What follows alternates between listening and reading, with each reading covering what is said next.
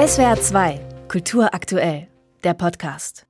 Remigration ist eine naheliegende Wahl, keine sehr gewagte.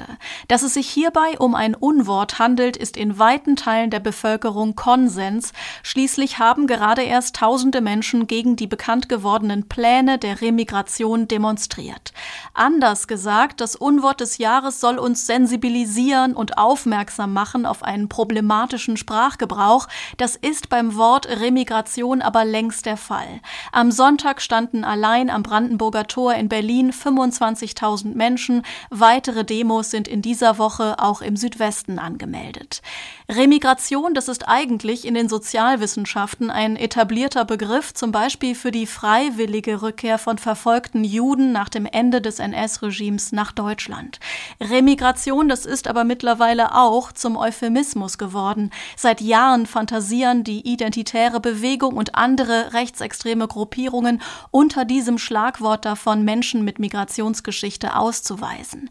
Dass diesen Traum auch AfD-Funktionäre, Mitglieder der CDU und die erzkonservative Werteunion träumen, deckte am vergangenen Mittwoch das Medienhaus Korrektiv auf. Bei einem Potsdamer Treffen radikaler Rechter im November hatte Martin Sellner, der frühere Kopf der rechtsextremen identitären Bewegung in Österreich, gesprochen, unter anderem über die Remigration, also die massenhafte Deportation von Menschen mit vermeintlich falscher Hautfarbe oder Herkunft, selbst dann, wenn sie deutsche Staatsbürger sind.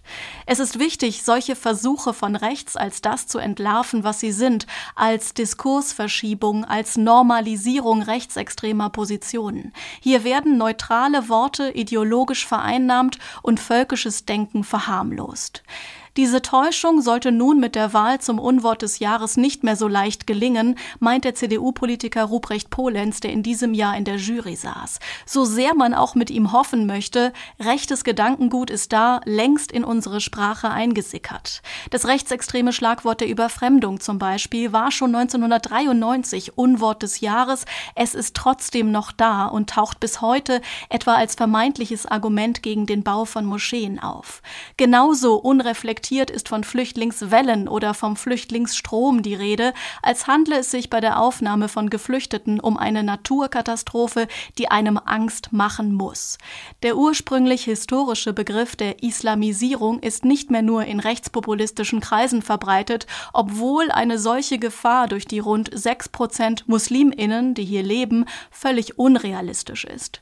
Auch die deutsche Leitkultur kursiert unter Rechtsradikalen, was Friedrich Merz nicht davon abhält, seit Jahren zu bemängeln, es gebe keine deutsche Leitkultur mehr.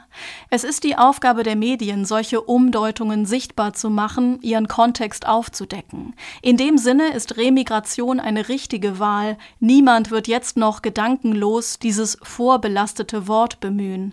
Das wäre allerdings nur der Anfang einer sensibleren Sprache rund um das Grundrecht auf Asyl.